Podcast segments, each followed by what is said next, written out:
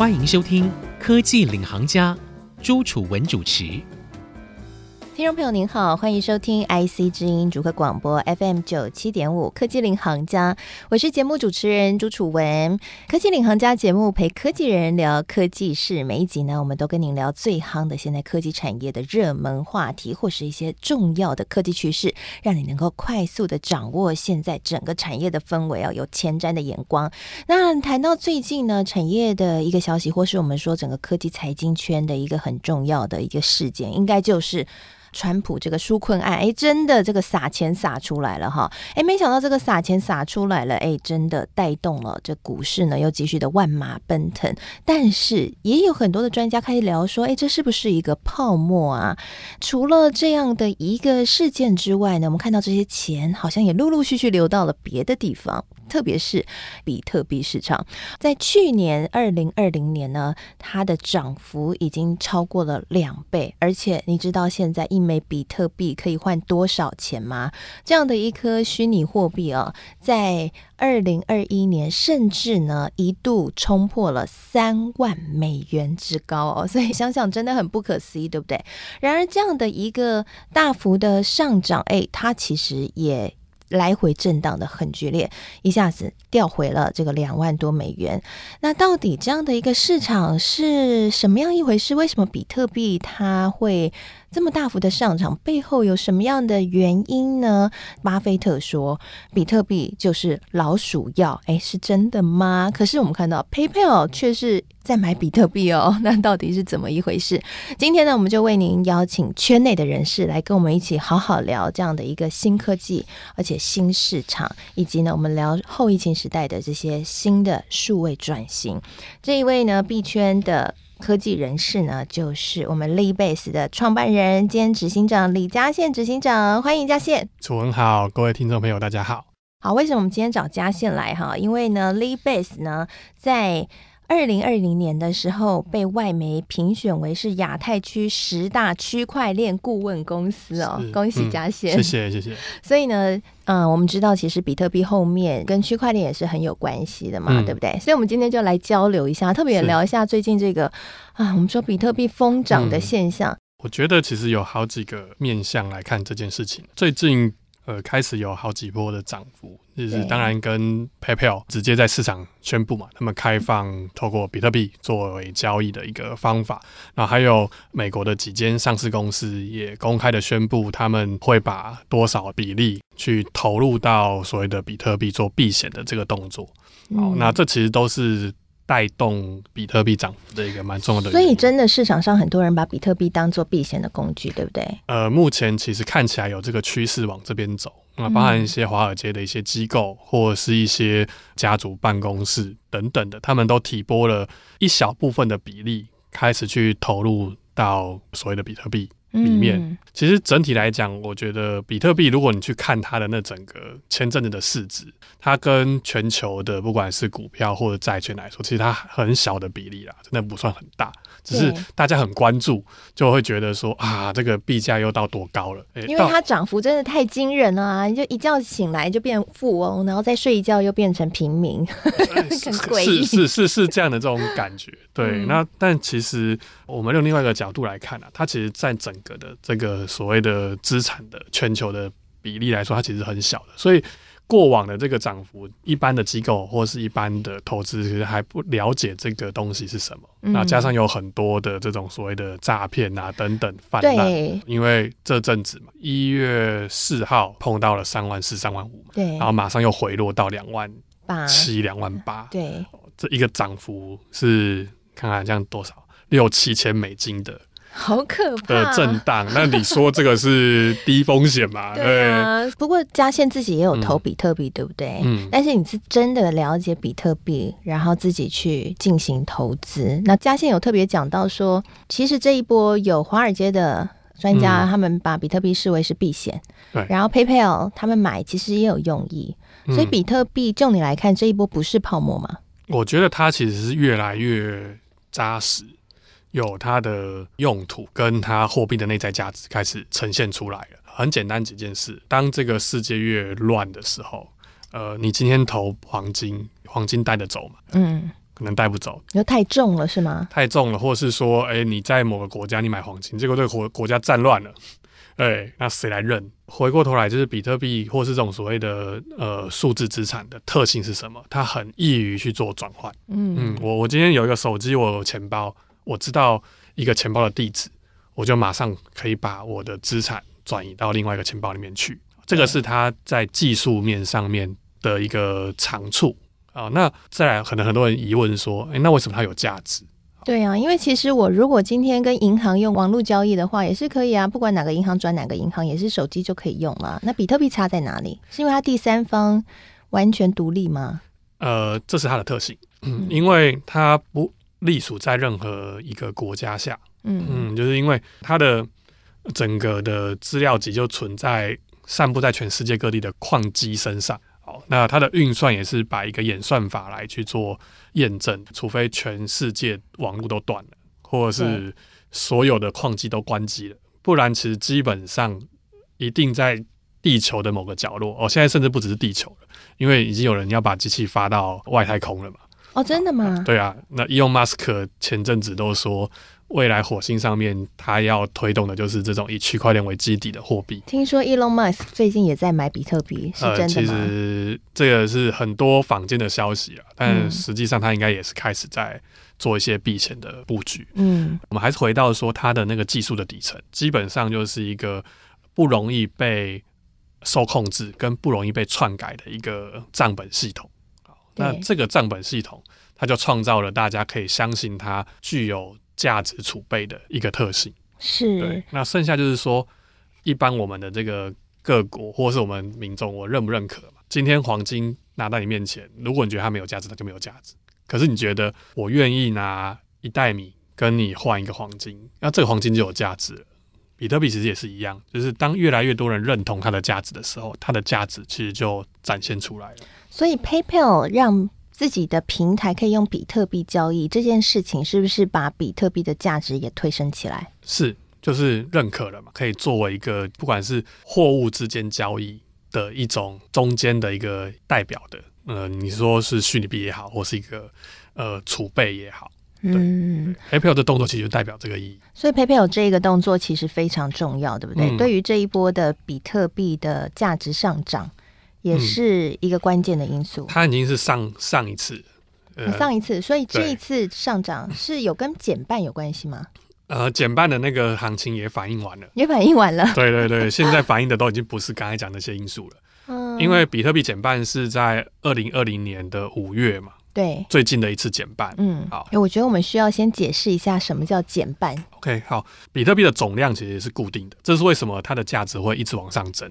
当总量固定的时候，需求大于供给的时候，价格就往上升嘛，因为不会有所谓的印钞票、对，量化宽松这件事情是不会发生在比特币这件事情上。所以这一次川普大撒钱印钞票，才会这么多的专业机构开始来关注比特币，因为嗯大幅的通膨会起来，所以比特币他们认为是有抗通膨的这样的一个效应。呃，对，其实刚刚讲的为什么能抗通膨，就是因为它总量限制。对，那它易于转换减半这件事情是什么？它总量是两千一百万枚，每个周期它有一个半衰期，以四年为一个单位，表示什么？表示说每个时间内产出的比特币数量会减半，减半，减半，减半，减半。就是原本我在这个周期里面，我可以挖呃，比如说一个小时我可以挖一枚比特币，减半之后，我一个小时就只能挖零点五枚比特币。这是所谓的减半。减半它代表的就是可能二零二零年的五月之前，我挖一枚比特币的成本电价，我电价是以全球的电价中价以下的成本哦。是，对，那我不讲中价以上。其实，在台湾要做矿场成本蛮高的，因为台湾的电费算贵的。哎，哦，那所以通常矿场大概都在哪边？都在比如说寒冷的地方，然后呢，自然电力很丰沛，水力发电、核电这些地方。那所以我刚才讲的挖一枚比特币大概三四千的这个成本，是在我刚才讲的，就是这些地区减半之后的意思就是，原本挖一枚三四千，接下来挖一枚电费就是两倍，好，所以每一次减半，我的成本就会飙两倍。是简单讲就是简单就是这样样。子。哦，对，所以价格一定会上去啊。所以你可以看二零二零的曲线图，减半完之后，电费就成本上升嘛，币价就开始往上拉，一直拉到大概七千到九千美金左右在徘徊，但都没有跌超过这个价格。为什么？因为它跌超过这个价，矿工就入不敷出，对，所以矿工会干嘛？矿工会开始关机，受不了嘛。那关到一个阶段之后，如果全部矿工都关机，会产生什么样的后果？就是比特币就消灭了。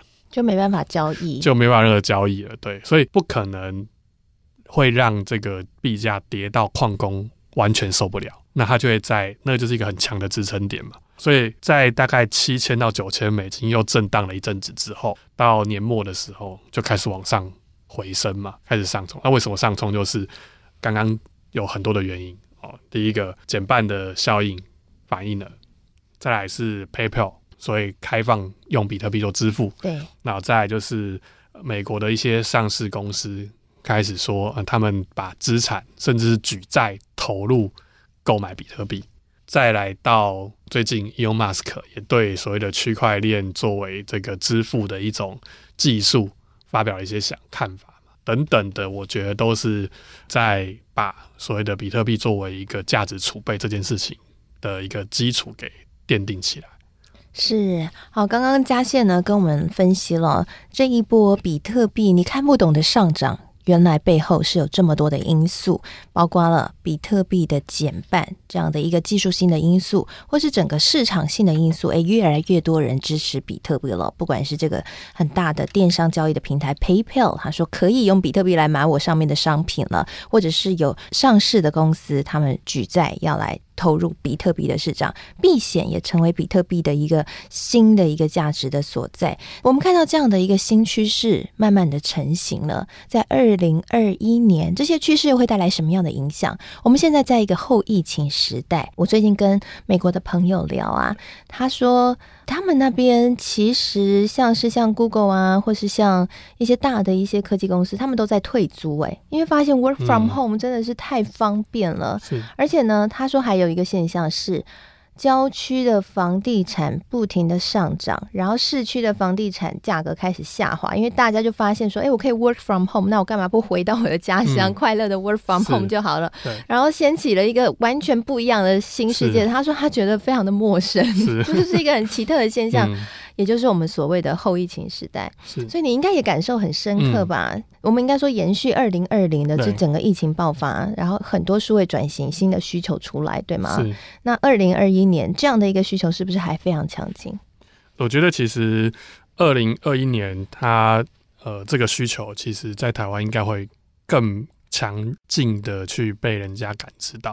其实台湾已经往后落后一截。对啊，因为我们台湾根本无感啊，是就是因为台湾保护的很好，对，那就变得是大家其实，在二零二零年只是关注所谓的啊，要远距工作，或是要我们只有稍稍远距工作，稍稍的有那个感觉，但是其实如果各位有海外的朋友，你就会知道海外的状况简直就是一团乱。我有在新加坡 Google 工作的朋友，他们已经一年是所谓的 Working from Everywhere。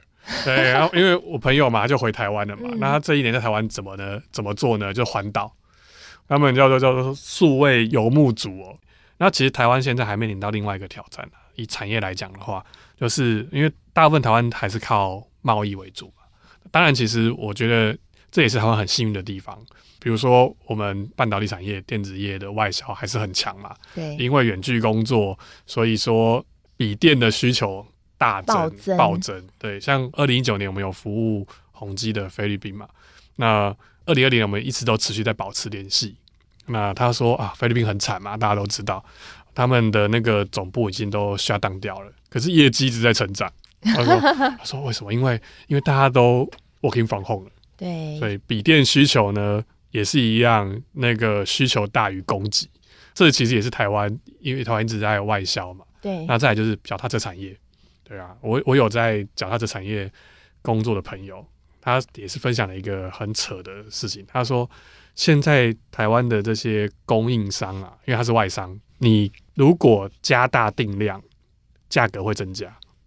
就跟用晶片产业一样啊，对，涨价。对，他会拜托你砍单，他拜托你砍单，因为不想加班了。对你砍单，他帮你降价。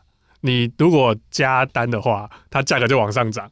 然后他说哇，他在脚踏车产业工作了应该快十年了，从来没有遇过这样的情况。真的很奇妙，是因为大家都想要骑脚踏车休闲，因为 work from home，所以就不需要搭大众交通运输，大家都骑脚踏车去当代步工具吗？可能是国外大家可能就讲求呃，在家或是就是近距离移动，或是更讲求休闲。嗯，所以其实这个我觉得是国外的状况。那台湾也因为有这几个产业，所以外销其实都表现得还算不错。可是这只是某一些产业，有一些产业其实它过去可能都是很依靠所谓的会展、参展做销售的，这个其实就影响很大了。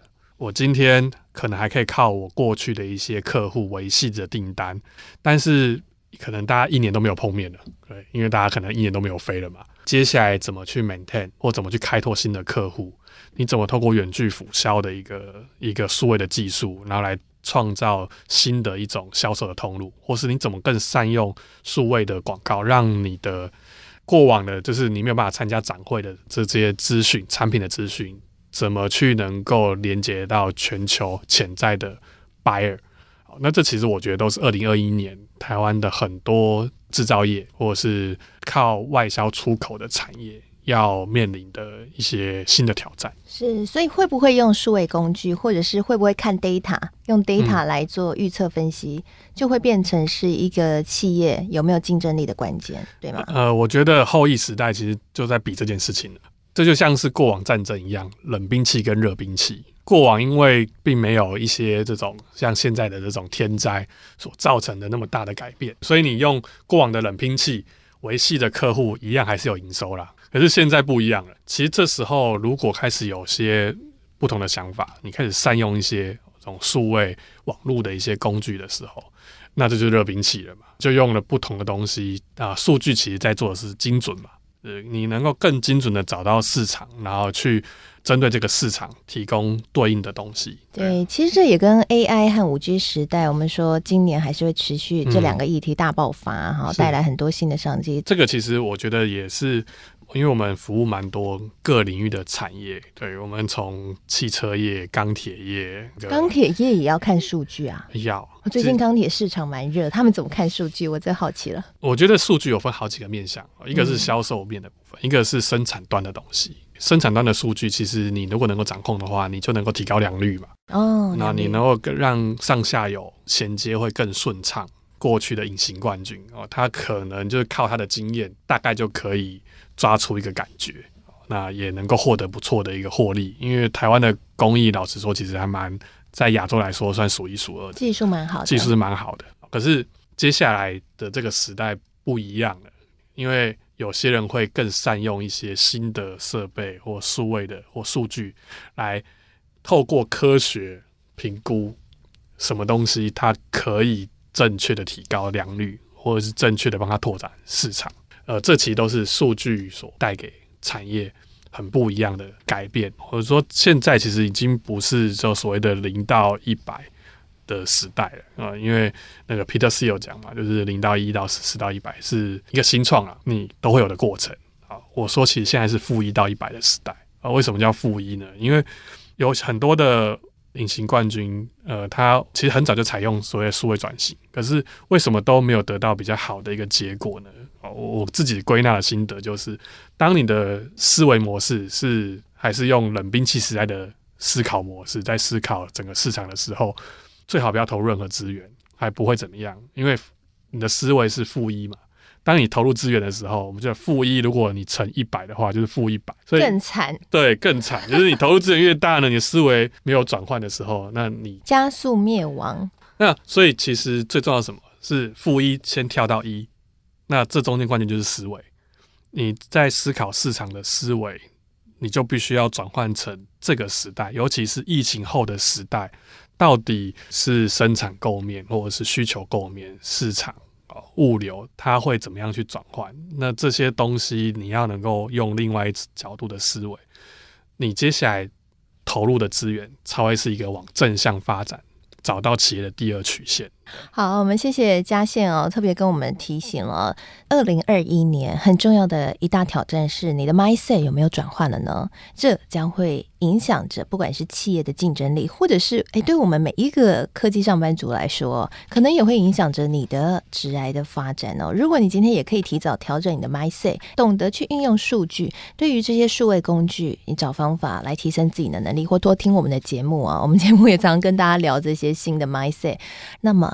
你在职场上面也会更加有竞争力哦。谢谢今天嘉宪来到我们的节目当中，谢谢，谢谢。好，同时呢，也跟各位听众朋友分享，我们现在每一集的节目呢，会上到 IC 之音的官网，以及上到 Podcast 和 Spotify。同时呢，在节目播出之后，我也会将今天精彩的内容以及我的心得感想写成采访笔记，放在我的粉丝团，搜寻财经主播主持人朱楚文就可以看得到了。欢迎你来跟我们更多的交流。谢谢您收。听今天的节目，希望今天节目可以让你有更好的眼光。我是楚文，我们下次再会。